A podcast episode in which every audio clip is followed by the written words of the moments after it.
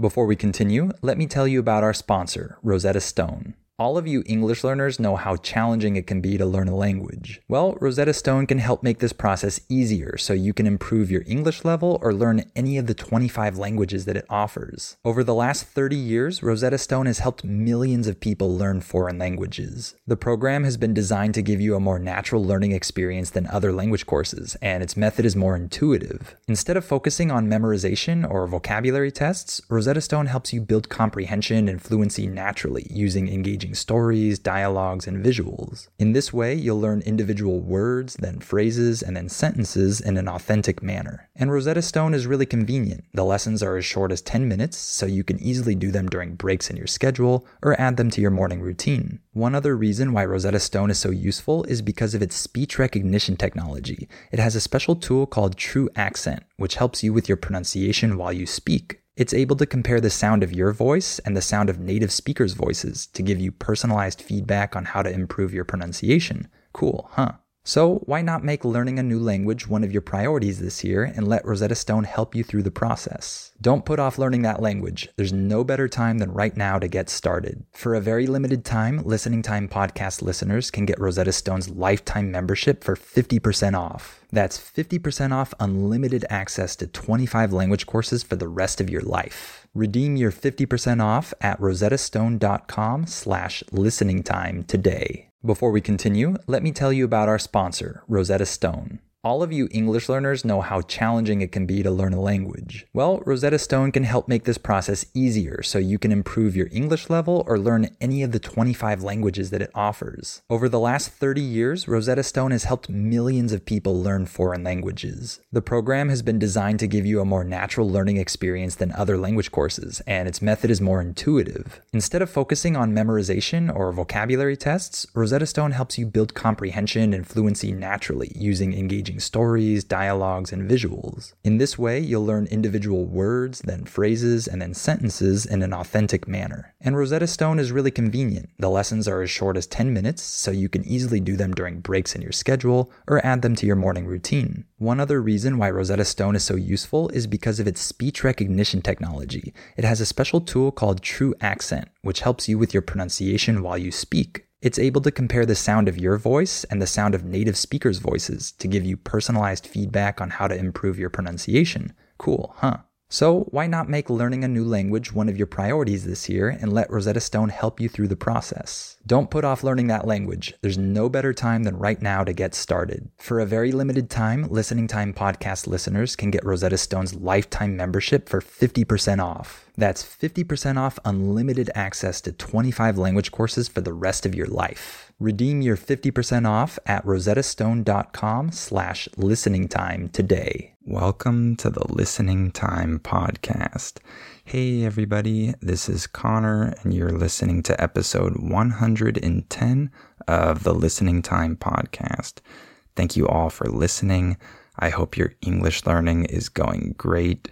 Remember that if you're a Spanish or a Portuguese speaker and you want to start reading fiction in English, you can purchase my ebook, which is a collection of three short mystery stories written in English and translated into Spanish and Portuguese. So you can find those links in the episode description below this episode. So go check that out if you'd like. And if you'd like to support this podcast and you want to support me, uh, then please consider joining my membership. And you'll also get exclusive content. And specifically, if you're interested in my advanced podcast episodes where I speak fast at normal speed, then make sure to become a listening time family member and you'll get two new advanced podcast episodes every month. So the link to sign up is in the episode description. That's patreon.com slash listening time. All right, in today's episode, we're going to talk about American culture. This is a topic that almost everyone is interested in. Uh, people like learning about other cultures. And since you're learning English, I imagine you're somewhat interested in this topic. So, I'll talk about a few elements uh, regarding American culture in this episode. And I think that I'll probably do a part two because uh, I'll want to talk about some other elements as well, because there are many things to talk about when it comes to American culture. So I don't know for sure, but I might make a part two episode um, if I need to. So uh, that should be a good topic uh, for today's episode. And remember that you have the transcript available so you can use it to follow along and help you understand everything that I'm saying. So go down and click on that if you need it. And if you like this podcast, please give it a five star rating and write a review and share it with your friends or family members who are learning English. All right, let's get started. Are your ears ready? You know what time it is. It's listening time. Okay, let's talk about American culture. Uh, first of all, why is American culture so influential around the world? Uh, I'm sure that most of you, regardless of where you're from, where you where you live right now, uh, you've probably had some influence uh, from American culture or you know a little bit about American culture. And I think there are several reasons for this. Uh, one reason is, of course, uh, the US is where we produce a lot of the really popular TV shows, movies, music, and entertainment. And so this gets uh, transmitted all around the world, and people see um, American culture through this entertainment. So that's one reason why uh, American culture is influential around the world. And I think the fact that uh, in the US we have um, a very important economy uh, and we have very important companies and things like that. That's also something that um, makes uh, our culture influential because uh, a lot of people uh, want to buy things from American companies or they want to invest in uh, the US economy in different ways. And so um, there are plenty of other reasons as well, but I think that uh, those are a couple of the reasons why our culture is well known and influential. And so let's talk about a few different elements of American culture. Uh, I picked four elements for this episode, so we'll talk about those today. Uh, the first element I want to talk about is competition. So in American culture, competition is a very important element. Um, it's something that influences a lot here. So, for example, let's talk about our economy. Traditionally speaking, the US has had a free market. Um, this just means that there is very limited government interference in our markets. Nowadays, that's not exactly the case. Um, we have a lot more government influence in our markets, and this is something that many people uh, are not happy about because our economy is no longer what it used to be. It doesn't have uh, the exact same elements and structure that allowed uh, the country to succeed in the past. Um, we still have relatively free markets compared to some other countries, of course, um, but not quite as free as the past. Uh, but in a free market, in uh, this system of capitalism, competition is everything. In all honesty, competition is absolutely necessary. it's um, required in order for a free market capitalist system to run correctly because we need to have uh, competition among companies uh, that want to um, get more customers, more clients. And so they have to compete with one another to make better products or offer a better service uh, in order to um, offer something better overall and to uh, compete with each other, to innovate as well. Uh, this is something that uh, is produced by competition here is that companies or individuals or entrepreneurs um, are always trying to uh, discover uh, the next uh, solution to some problem, or they're trying to invent something that will solve uh, a problem or help push technology into the future. All of this depends on having competition. McDonald's se está transformando en el mundo anime de McDonald's y te trae la nueva Savory Chili McDonald's Sauce. Los mejores sabores se unen en esta legendaria salsa para que tus 10-piece chicken wack papitas y Sprite se conviertan en un meal ultra poderoso. Desbloquea un manga con tu meal y disfruta de un corto de anime cada semana. Solo en McDonald's. baba ¡Go! En McDonald's participantes por tiempo limitado hasta agotar existencias.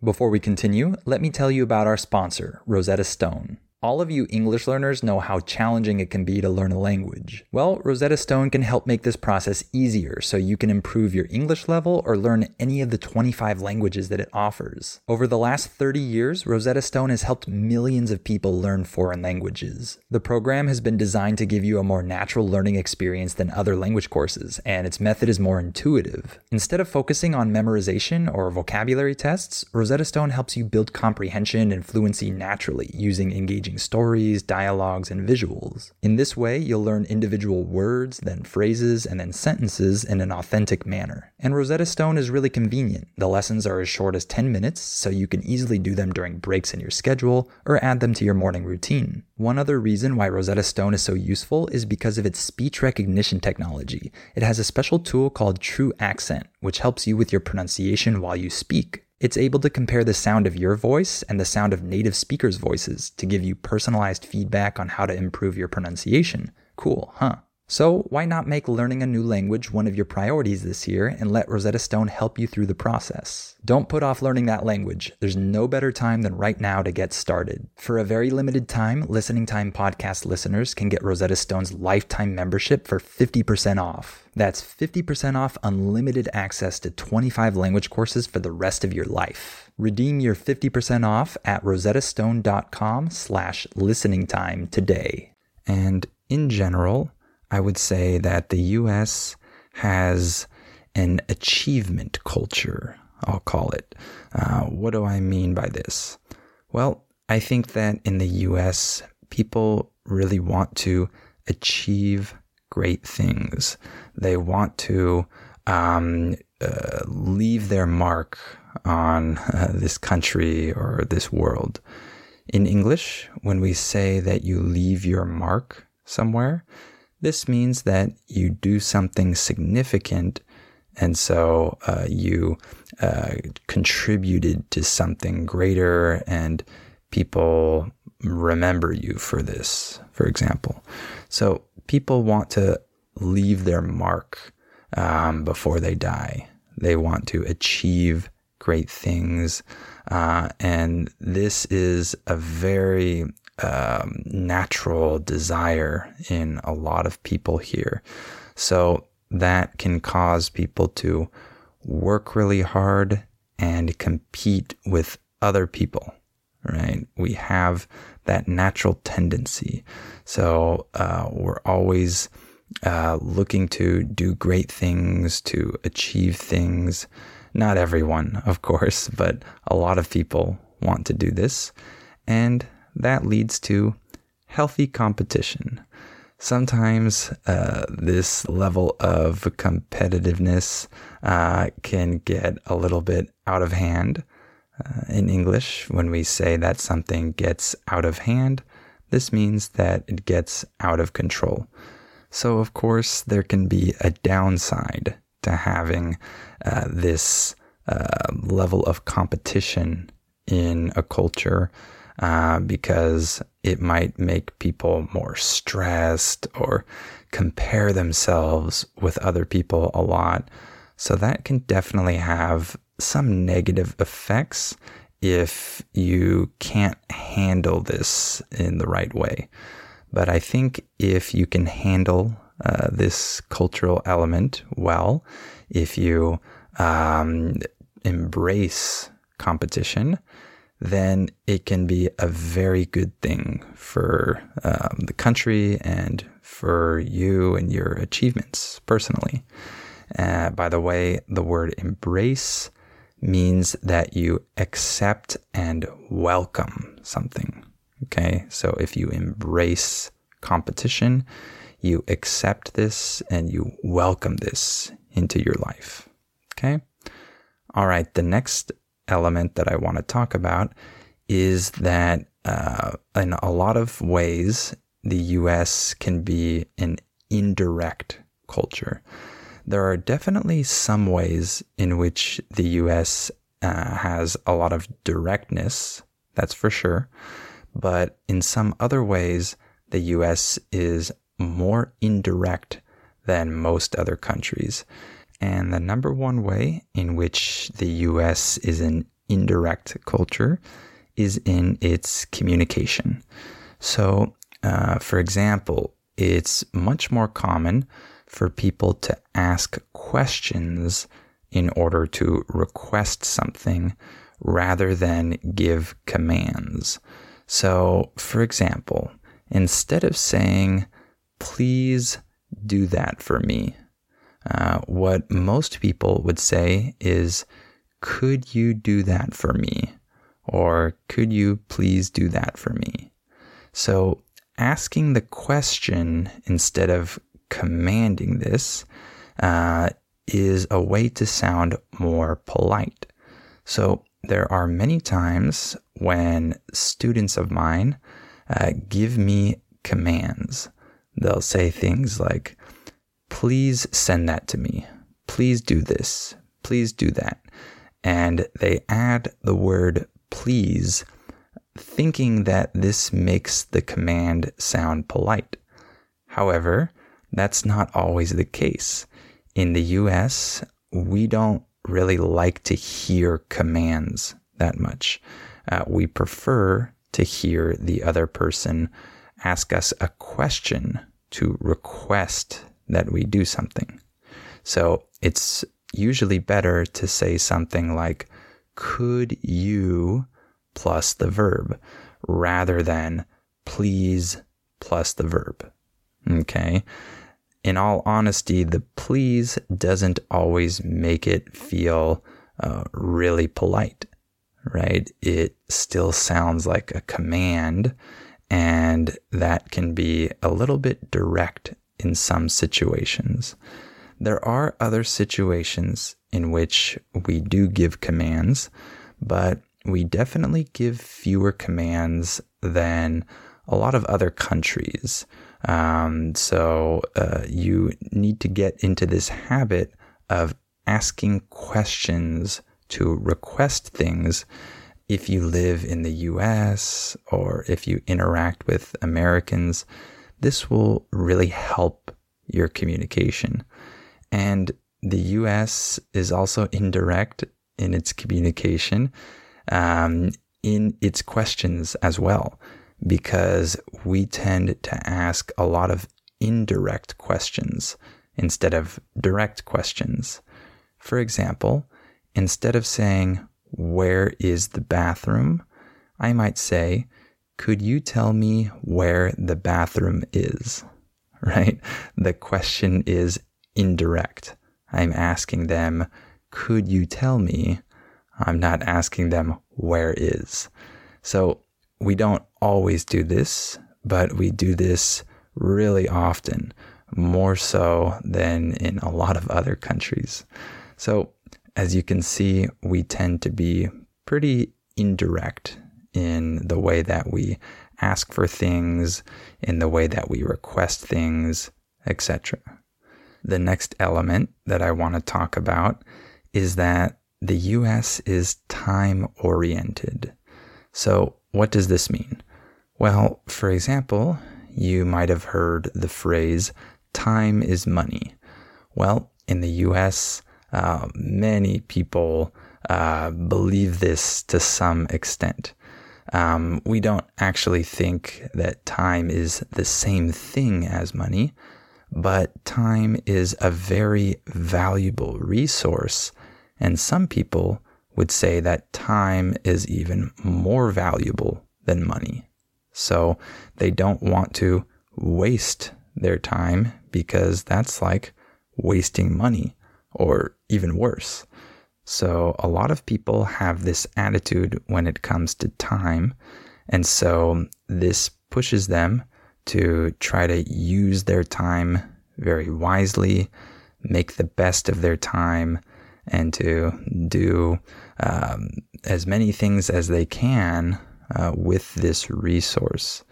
So, of course, this can have a negative effect sometimes because it can cause more anxiety or stress um, because people feel like they don't have enough time or they can't waste any time. That can cause some stress because people are um, more conscious of how much time they have left.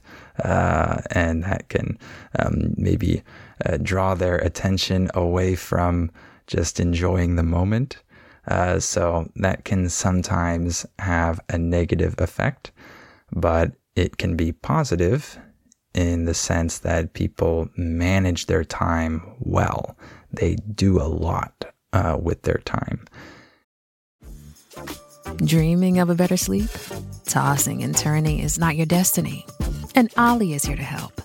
Olly invites you to sink into sweet, sweet slumber to improve your mental and physical health and overall wellness. More than just melatonin, Olly's ingredients help you unwind your mind for a delightfully dreamy drift off. Sleep is on the way at Olly.com. That's O L L Y.com.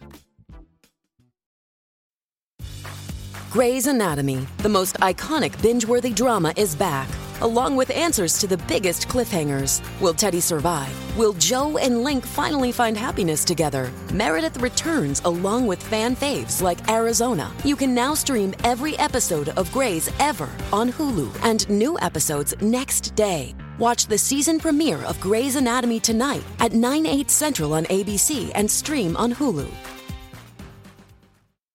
And people are usually pretty punctual compared to other countries. Um, this just means that they arrive on time uh, to events or to um, appointments, things like that. There are some things um, that don't require you to arrive exactly on time. And uh, I'm not saying that Americans always arrive on time to every event. But when it comes to important appointments and things like that, people tend to arrive on time, or sometimes a little bit early, even. Uh, so if you go to some other countries where uh, people aren't as time oriented, um, this is much rarer. People uh, don't show up early to appointments or things like that. Um, so uh, this is something that uh, can be a positive in that sense that uh, people show up on time or they finish things on time. But for some people, uh, they might not like this uh, so much. They might prefer to have less um, strictness when it comes to arriving on time. So I think it depends on your personality. And of course, because we're time oriented, uh, it's considered disrespectful to waste another person's time. It's like you're wasting their resources or even wasting their money.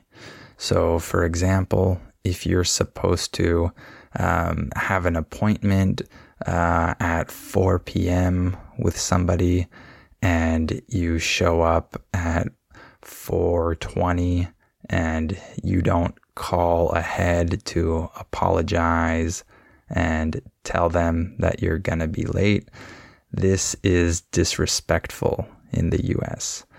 By the way, we can use the phrase call ahead. This just means that you call in advance, you call before the time. So you should call ahead and tell the person you're going to be late. If you don't do this, it's a little bit disrespectful because you're wasting the other person's time. So, um, this all shows how time oriented the US is. And one other element I wanted to mention is that the US is very uh, individualistic. You probably already know this. Um, in the US, people tend to take care of themselves and rely less on other people. By the way, the word rely just means depend. So people uh, depend less on other people in general. This might mean that they depend less on their uh, family once they're an adult, for example. Uh, so I know in some countries it's uh, common for adults to still rely on their parents and they might um, still live at home uh, at a later age or they might still uh, need their parents uh, for many reasons. Um, in the US, traditionally, you uh, don't do that once you're an adult.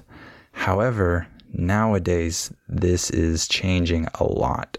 So nowadays, it's much more common for adults to still uh, need some help from their parents.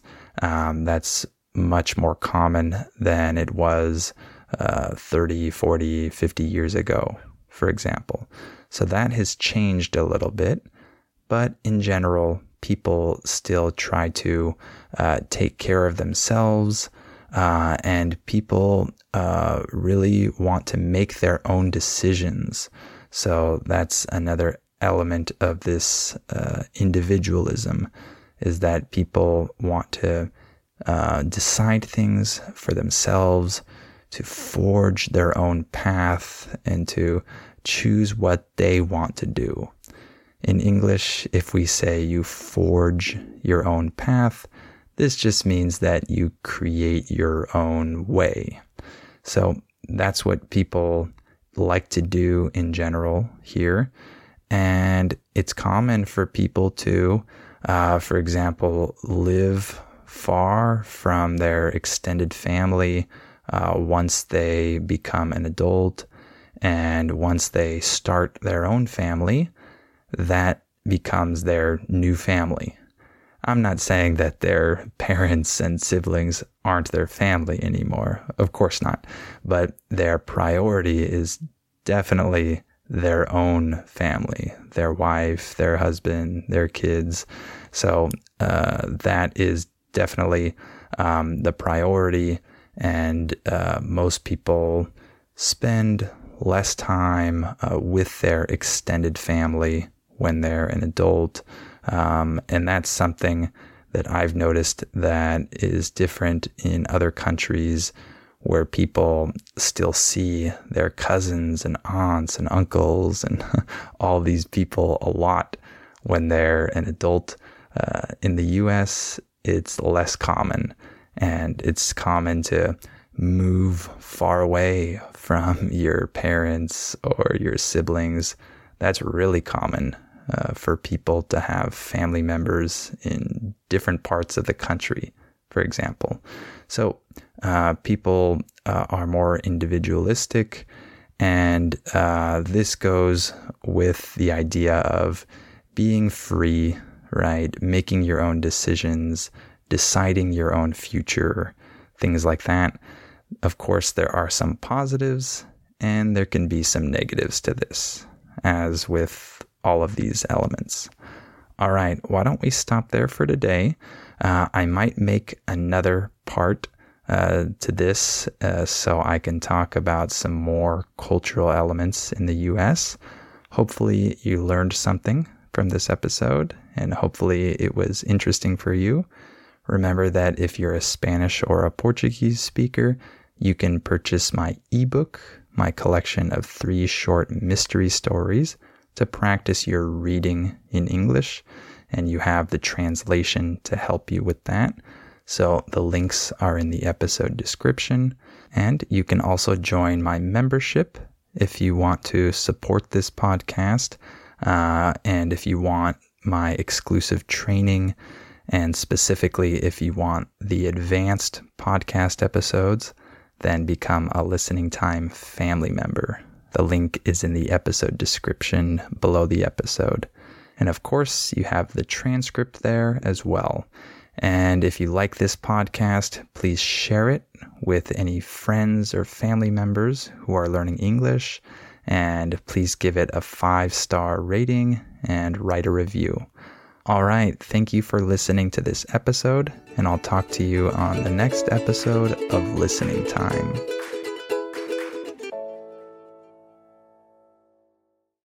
Lucky Land Casino asking people what's the weirdest place you've gotten lucky? Lucky? In line at the deli, I guess? Aha, in my dentist's office.